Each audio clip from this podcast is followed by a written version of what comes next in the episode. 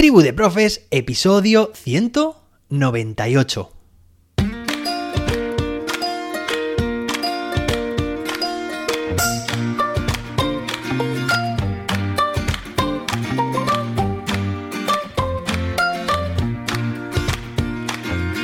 Hoy es miércoles, día 19 de octubre de 2022. Hoy celebramos el Día Mundial de la Lucha contra el Cáncer de Mama y el Día Internacional de las Catedrales. Y hoy es un episodio muy especial porque se inicia algo que tiene mucho que ver con el nombre de este podcast. Sí, Tribu de Profes. Cada vez son o sois más oyentes quienes seguís este podcast cada día. Estoy muy contento y además hoy iniciamos por una parte, una sección al final de cada episodio en la cual te voy a recomendar cuentas de redes sociales que creo que merecen la pena ser seguidas por el contenido que comparten y por otra parte porque el tema que nos ocupa hoy, altas capacidades, viene de la mano de una oyente. Por eso, tribu de profes, porque entre todos sumamos porque entre todos y todas aprendemos y porque vamos a ampliar horizontes, también recomendando a partir de ahora cuentas, en su mayor parte evidentemente, educativas. Venga, pues paso a leeros el correo de nuestra querida oyente María Reyes Vargas Reyes, que entre otras cosas dice eh, gracias por intentar dar prioridad al tema de las altas capacidades y dice, mi experiencia con las altas capacidades en el aula han sido dos. Una, con una alumna de segundo que tenía talento complejo, pero cogió en el año de confinamiento. Y otra, la que te comenté, ya se refiere a otro correo anterior, con mi clase de cuarto de primaria. Dice, en mi centro los programas de enriquecimiento se hacen obligatoriamente dentro del aula y se enriquecen todos. Y la verdad que es más complicado de llevar a cabo, pero al final te alegras porque es mucho más enriquecedor y gratificante. Dice, te, detallo un poco más el programa de enriquecimiento que hice, aunque Claro, por correo es un poco difícil, claro que sí. Pues muchas gracias Reyes por tu esfuerzo y por este y por, por tu mensaje, por todo lo que nos vas a transmitir ahora mismo. Dice, lo hice a partir de un proyecto. Este ABP surgió del interés de este niño al que le apasionaban los videojuegos y especialmente Mario Kart. Así que lo hablé con él primero y le pregunté si le parecía bien aprender a crear un corto de animación hecho con la técnica stop motion, que seguro que conocéis, ¿no? Esta técnica que son fotografías que se van tomando del proceso que luego, ya lo estoy aportando yo, ¿vale? Se reproducen todas del tirón y hace una simulación de una animación, ¿no? De un vídeo. Esto se puede hacer con muchos tipos de materiales, pero también se puede hacer con, con personas, ¿no? Que se están moviendo eh, y se toman fotografías de cada uno de esos pequeños pasos que dan lugar a ese movimiento. Bueno, en realidad es como la técnica de los dibujos animados, la creación de dibujos animados tradicional, ¿no? Esos dibujos que se van calcando, ¿vale? Que luego cuando se pasan rápido las páginas da la sensación de movimiento. Bueno, continúo con el correo que me voy por las ramas. Dice y que además trataríamos temas como la educación vial, la educación medioambiental y la coeducación. La educación vial estaba más clara porque el recorrido sería en una ciudad y luego pensamos sobre la educación ambiental, porque por ejemplo en la calzada había una cáscara de plátano que los coches debían esquivar y que además era peligroso.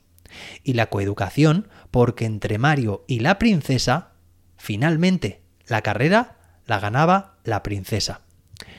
En la primera fase, de qué sabían sobre stop motion, no hubo apenas respuestas. No lo conocían, Así que lo primero que hicieron fue investigar individualmente sobre esta técnica y traer la información a clase. Vimos en, vimos en clase perdón, algunos cortos profesionales y otros hechos por niños. Algunas de las tareas más significativas que hicieron fueron, fueron entrevista a Coque Roibó, espero haber pronunciado bien este nombre y apellido. Músico, compositor y animador que ha sido premiado en varias ocasiones obteniendo un Goya por su obra El viaje de Said en 2006 que trata la inmigración. Elaboraron preguntas para seleccionar después las que nos parecían más idóneas. Como yo lo conocía hace unos años e hice un curso suyo sobre stop motion, acordamos la entrevista y la hicimos por Meet, ya que él vive en Madrid y además estábamos entonces aún con las restricciones por el COVID. Además nos enseñó algunas de sus cosas creadas y nos dio algunos consejos resaltando mucho el trabajo en equipo y el respeto a las opiniones de los demás durante todo el proceso. Otra de las actividades que hicieron, lluvia de ideas sobre las características del recorrido, obstáculos, paisaje. Otra actividad, acordamos por equipos la parte del recorrido que tendrían que pensar con detalle y con qué materiales, haciendo para ello un boceto. Otra actividad, cada equipo dibujó en limpio su parte en una cartulina grande, asegurándose de que el paisaje encajara bien cuando se unieran con las partes de los demás equipos. A continuación, por equipos, diseñaron todos los elementos necesarios para su parte del recorrido con materiales reciclados. Y, finalmente, grabación del corto, teniendo en cuenta todos los aspectos técnicos para una buena calidad del producto. Por otro lado, tengo que decir que ahora que ha sido valorado mi hijo como altas capacidades es cuando me estoy dando cuenta de cómo viven su día a día estos niños y niñas y comprendiéndoles un poco mejor. Aunque no hay un niño o niña igual que otro u otra, comparten características comunes. Lo más difícil de llevar, en mi caso, es enseñarle a gestionar sus emociones. Tratar de que no sufra tanto por los males de los demás y a tolerar su frustración, ya que suele ser muy exigente conmigo mismo. Hay muchos mitos al respecto, perdón, muchos mitos. En ocasiones los docentes tenemos ideas equivocadas sobre estos alumnos. Pensamos que siempre sobresalen en todas las áreas del currículo, que siempre tienen buenos resultados académicos, que son maduros y responsables, que son extrovertidos, inquietos, activos y participativos, y no siempre es así. Las niñas todavía es más difícil detectar pues suelen pasar más desapercibidas porque suelen portarse bien en clase. Y bueno, aquí viene un súper detallazo de Reyes que nos dice, aunque creo que me queda mucho por aprender de los niños con altas capacidades y, y, de su respuesta educativa, voy a intentar dar algunos consejos para los docentes que tengan que trabajar con estos niños y niñas en el aula, que son los siguientes. Así que esto es, pues eso, un súper regalazo que nos hace. Vamos a prestar mucha atención para ver cuáles son estos consejos que nos da Reyes sobre las altas capacidades. Dice, por una parte, formarse en el tema todo lo que se pueda, haciendo cursos, leyendo libros, escuchando conferencias.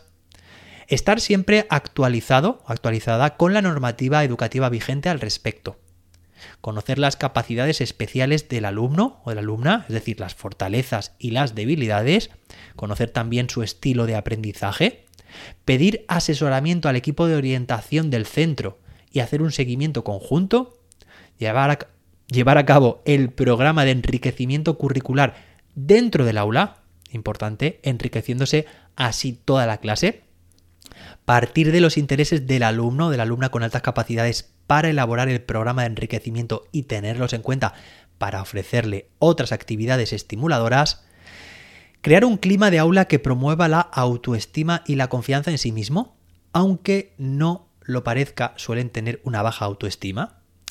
Ofrecer disposición de escucha y atención a estos alumnos, ya que también tienen necesidades que cubrir.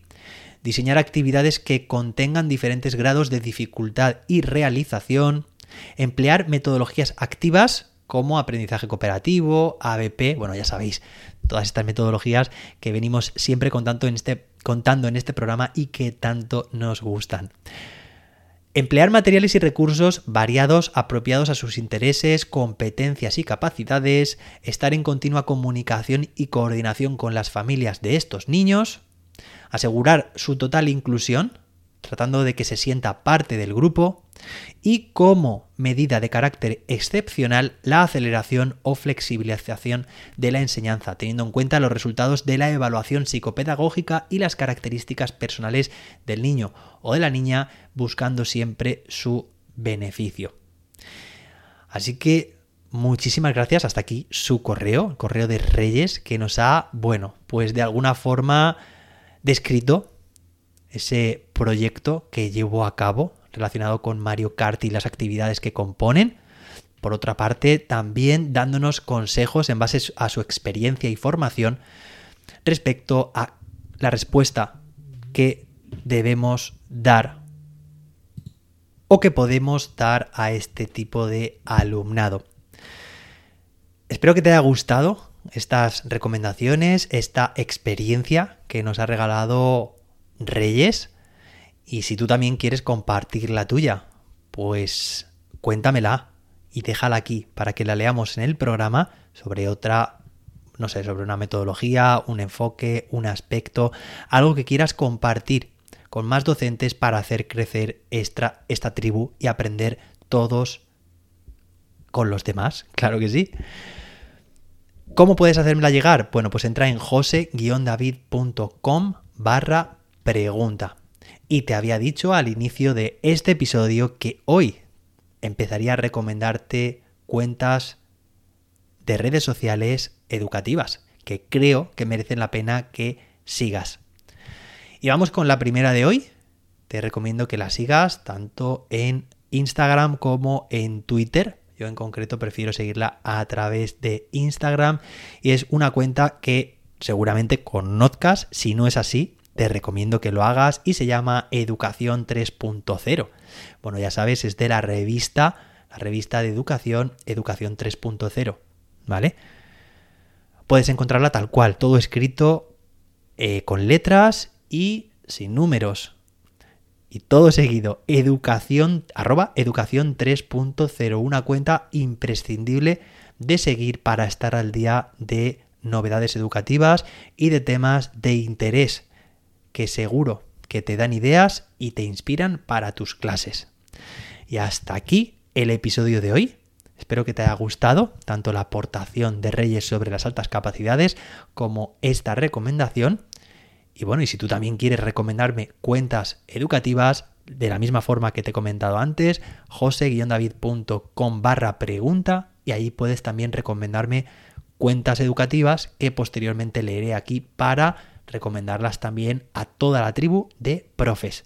Espero que tengas un fantástico miércoles. Nos escuchamos mañana jueves con más y mejor. Hasta entonces, que la innovación te acompañe.